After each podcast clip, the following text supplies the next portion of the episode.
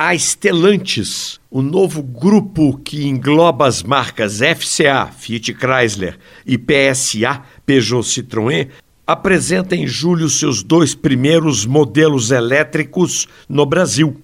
O primeiro da Fiat, o conhecido Cinquecento, na versão eletrificada com autonomia de 320 quilômetros e potência de 118 cavalos.